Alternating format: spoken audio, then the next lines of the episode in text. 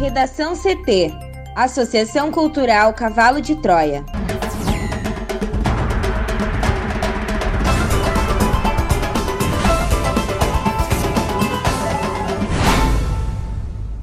Agora, no Redação CT.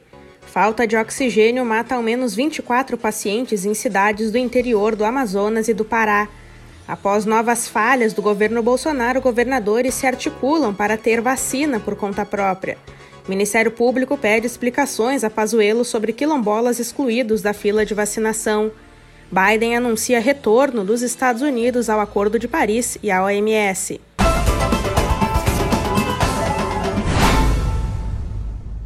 Eu sou a jornalista Amanda Hammermiller, este é o Redação CT, da Associação Cultural Cavalo de Troia. Tempo nublado em Porto Alegre, a temperatura é de 26 graus. Boa tarde. A quarta-feira deve registrar pancadas isoladas de chuva entre as regiões Norte, Noroeste, Serra e Litoral Norte.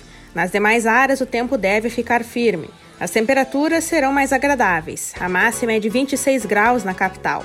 A previsão do tempo completa daqui a pouco. Falta de oxigênio mata ao menos 24 pacientes em cidades do interior do Amazonas e do Pará. A repórter Juliana Preto tem mais informações. Ao menos seis pessoas da mesma família morreram por asfixia na cidade de Faro, no Pará, de segunda para terça. A realidade no local, de 12 mil habitantes, é de colapso na rede da saúde com a falta de oxigênio para pacientes da Covid-19. O município fica na divisa com o Amazonas, que é o estado que ainda enfrenta a crise de abastecimento do insumo, que se estende a pelo menos 13 dias. Na última semana, outras 18 pessoas morreram asfixiadas em três cidades amazonenses, conforme os governos locais e o Ministério Público. Balanços extraoficiais de prefeituras e médicos apontam um total de 35 óbitos. Em Faro, a situação mais preocupante é na comunidade de Nova Maracanã, onde havia, na terça, 34 hospitalizados. A prefeitura pede ajuda para transferir oito doentes em estado grave e com urgência de UTI.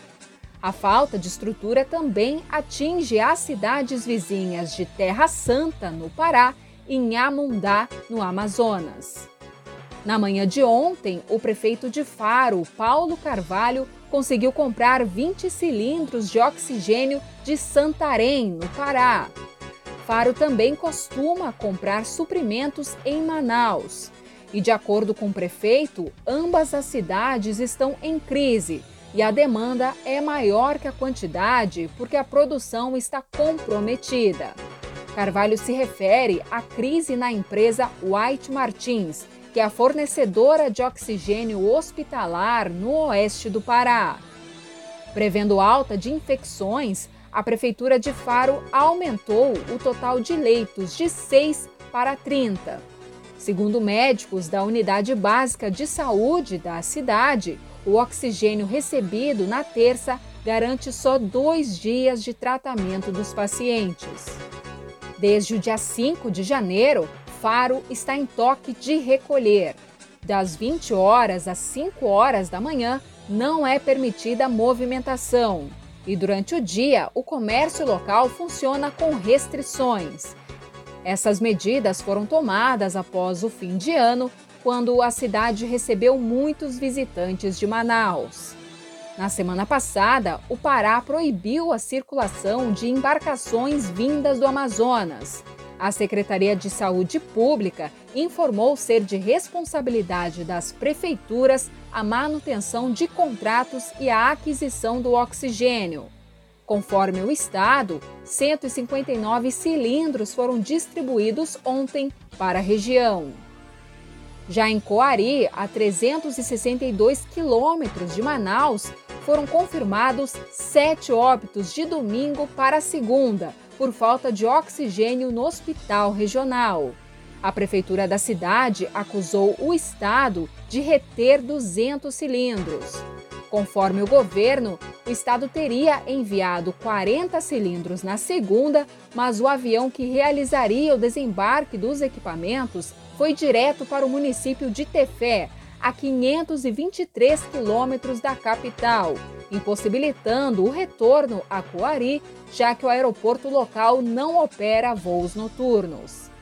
Em nota, a Secretaria de Saúde do Amazonas disse lamentar e afirmou que, por opção do município, o sistema de saúde na cidade é independente.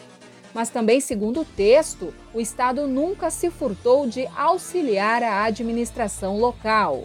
A pasta alega que a carga de cilindros foi enviada à Tefé por causa de um atraso da fornecedora de oxigênio. As outras mortes por asfixia no interior foram em Manacapuru, segundo o MP, e Itacoatiara, onde o governo do estado sugeriu na semana passada abrir valas diante da impossibilidade de suprir rapidamente os estoques de oxigênio. Em Manaus, ainda não há dados oficiais. O Amazonas não está conseguindo suprir a demanda do interior de pedidos de internação ou oxigênio.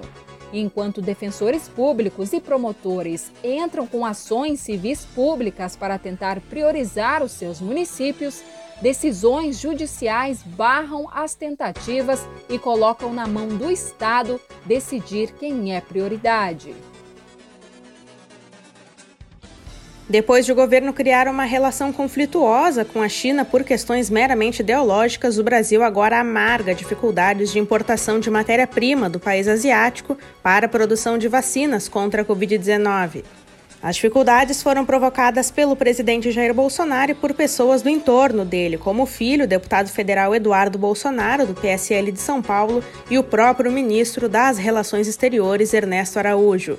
O chanceler, em vez de desenvolver uma relação diplomática com o gigante asiático, nosso principal parceiro comercial, teceu críticas ao país à frente do Itamaraty. O problema com a importação da matéria-prima necessária para a produção de vacina, o ingrediente farmacêutico ativo, fez com que a Fundação Oswaldo Cruz adiasse para março a previsão de entrega das primeiras doses do imunizante da Oxford, que serão produzidas no Brasil e seriam liberadas em fevereiro. No caso da Coronavac, produzida pela farmacêutica chinesa Sinovac, em parceria com o Instituto Butantan, não há previsão de quando os insumos cheguem para retomar a produção da vacina. No Congresso, parlamentares se movimentam para tentar resolver o problema criado pelo Executivo. As frentes parlamentares Brasil-China e dos BRICS na Câmara protocolaram na Embaixada da China uma carta para o presidente do país, Xi Jinping. No documento assinado pelo presidente das frentes, Fausto Pinato, do PP de São Paulo, deputados pedem que o mandatário intervenha para liberar a exportação do insumo farmacêutico ativo ao Butantan e à Fiocruz. Pinato, inclusive, é favorável à saída de Ernesto Araújo do governo e disse ser uma sugestão de aliado que o governo mude a política externa. Para ele, Bolsonaro está com a faca e o queijo na mão para mudar a política externa, tendo a chance de reconstruir as relações com a China e os Estados Unidos. Além das frentes, o próprio presidente da Câmara, Rodrigo Maia, marcou para amanhã de hoje o um encontro com o embaixador Yang Iwaming. A intenção é sensibilizá-lo para mobilizar o governo chinês a enviar os insumos. A falta de diplomacia brasileira afetou também o envio de doses prontas da vacina de Oxford AstraZeneca da Índia, que anunciou o início das exportações dos primeiros imunizantes para hoje, mas não incluiu o Brasil na lista. Em nota, o governo indiano informou que seis nações receberão os primeiros imunizantes. Fora da relação de contemplados, o Brasil aguarda receber um lote com 2 milhões de doses. E as sucessivas falhas do governo Jair Bolsonaro no planejamento nacional de vacinação contra o coronavírus fizeram governadores retomar articulações para buscar saídas que não dependam do governo federal. Querem saber por escrito de Eduardo Pazuello, ministro da Saúde, qual é o teto de vacinas que pretende comprar, dando liberdade para que possam correr por fora. Nos bastidores, governadores negociam diretamente com laboratórios, mas não conseguem concretizar as aquisições. No ano passado, a postura negacionista do governo já tinha levado estados a buscar alternativas. Em outubro, no entanto, Pazuello apareceu e deu declaração assertiva de que o ministério compraria todas as vacinas que fossem aprovadas pela Anvisa, o que deu certa tranquilidade aos gestores. O fracasso do voo para a Índia, as promessas em vão e os problemas diplomáticos com a China tiraram de novo as esperanças. Nos bastidores, governadores relatam que têm tentado fazer as compras, mas os fornecedores estão cobrando valores muito altos ou querendo vender em quantidades muito grandes, inviabilizando as aquisições por hora. A ideia de ter por escrito o número máximo de vacinas que o governo pretende comprar é para os estados terem um documento para convencer as fornecedoras a fazerem vendas individuais.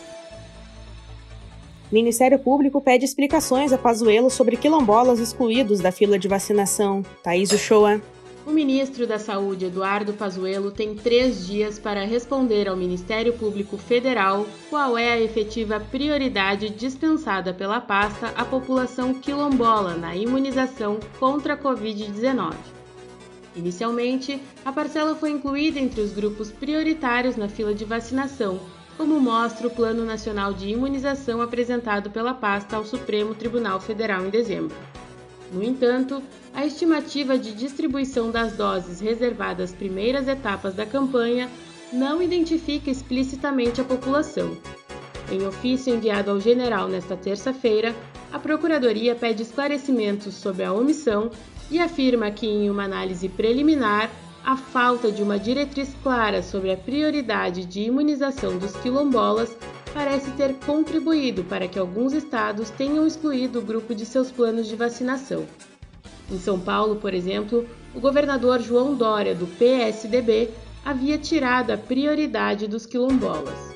O tucano voltou atrás após a repercussão negativa da exclusão. No mesmo documento, a subprocuradora Eliana Pérez Torelli de Carvalho que é coordenadora da Câmara de Populações Indígenas e Comunidades Tradicionais do MPF, diz que a pasta deverá esclarecer por que considerou prioritários ribeirinhos e quilombolas, mas não outros grupos vulneráveis, como pescadores artesanais. Por fim, pede que o Ministério da Saúde apresente a base de dados usada para estimar o número de vacinas necessárias à imunização dos indígenas. O ofício enviado a Pazuello é resultado de uma perícia feita no Plano Nacional de Operacionalização da Vacinação contra a Covid-19, elaborado pelo Ministério da Saúde nos planos estaduais de vacinação. O Ministério Público Federal informou que foram constatadas inconsistências que podem prejudicar a imunização e fragilizar ainda mais a proteção dos povos e comunidades tradicionais. Na avaliação da equipe responsável pelo trabalho, Embora os planos de vacinação contra o novo coronavírus incorporem povos indígenas, quilombolas e ribeirinhos como grupos prioritários, há pouca precisão sobre quais grupos serão realmente imunizados prioritariamente e em que fase da campanha isso ocorrerá. Para o Redação CT, Biden anuncia retorno dos Estados Unidos ao Acordo de Paris e à OMS. A equipe do presidente eleito dos Estados Unidos, Joe Biden, anunciou horas antes de sua posse que ele assinará decretos para reverter políticas que marcaram a gestão de seu antecessor, Donald Trump. Entre as principais estão o retorno do país ao Acordo de Paris sobre o Clima, também a anulação da decisão de deixar a Organização Mundial da Saúde e a interrupção da construção do muro na fronteira com o México. Em maio, Trump informou que o país rompeu com a OMS e fez várias críticas à forma como o órgão vinha lidando com a pandemia de Covid-19 e também atacou a maneira como a entidade lidou com o papel da China na questão do vírus. Biden também tomará as primeiras medidas de seu governo para lidar com a pandemia do coronavírus entre elas, tornar obrigatório o uso de máscara em propriedade federal e instalar um coordenador de resposta à Covid-19 para supervisionar os esforços da Casa Branca para distribuir vacinas e suprimentos médicos. Os Estados Unidos são o país mais atingido pela doença, com mais de 24 milhões de casos registrados e mais de 400 mil mortes segundo dados da Universidade Johns Hopkins. Sobre o Acordo de Paris sobre o Clima, Em 4 de novembro do ano passado, enquanto os americanos ainda aguardavam o resultado das eleições, os Estados Unidos abandonaram oficialmente o acordo. A saída do país do tratado havia sido anunciada há mais de três anos por Trump. Biden já havia prometido que reintegraria o país ao acordo em caso de vitória nas urnas. O novo presidente também vai desfazer algumas duras medidas de seu antecessor em relação à imigração, acabando com a proibição de viagens de alguns países de maioria muçulmana. Já na economia, Biden irá prorrogar a moratória nacional existente sobre despejos e execuções hipotecárias até pelo menos 31 de março. Ele também irá estender a pausa existente nos pagamentos de empréstimos estudantis até pelo menos 30 de setembro. Pela primeira vez na história dos Estados Unidos, Amanda, a ameaça interna de ataques resulta em um esquema inédito de segurança para a posse de um presidente, de modo a isolar completamente a cerimônia do público. O primeiro discurso de Biden no cargo será focado no combate ao coronavírus, na recuperação da economia e na reconciliação dos americanos. O esforço pela pacificação do país acontece em meio a uma polarização política que ultrapassou os limites na noite de 6 de janeiro, com a invasão da sede do legislativo por extremistas apoiadores de Trump, que não reconhecem a vitória do democrata e ameaçaram impedir a posse. O resultado é que o evento acontece sob a proteção de 25 mil homens e mulheres da Guarda Nacional e um verdadeiro aparato de guerra, com caminhões militares, blindados, barreiras e grades bloqueando todos os acessos. No lugar de 200 mil espectadores e convidados que costumavam apreciar a cerimônia nacional nos anos anteriores, 200 mil bandeiras americanas estão cravadas nos gramados do local. Para o Redação CT, Juliana Preto. Sigo contigo, Juliana, agora para a previsão do tempo. A quarta-feira começou com tempo estável no Rio Grande do Sul, com bastante nebulosidade na região norte. Na madrugada, houve registro de chuva fraca nessa área e também na Serra Gaúcha e na região Nordeste. A temperatura foi amena nas primeiras horas do dia, com os termômetros variando entre 15 e 20 graus. De acordo com a SOMAR Meteorologia, o dia hoje será de pancadas isoladas de chuva entre as regiões Norte, Noroeste, Serra e Litoral Norte. Essa precipitação deve ocorrer ao longo da tarde e pode vir acompanhada de trovoadas e queda de granizo. Nas demais áreas, uma massa de ar seco garante uma quarta-feira de tempo firme. Na maioria das regiões, o calor vai dar uma trégua. No entanto, em Uruguaiana, na fronteira oeste, o termômetro pode chegar a 34 graus. Aqui em Porto Alegre, a máxima será de 26. Já na quinta-feira, a instabilidade vai se espalhar, atingindo a maioria das áreas. Há condições para pancadas fortes de chuva, raios e rajadas de vento em grande parte do estado.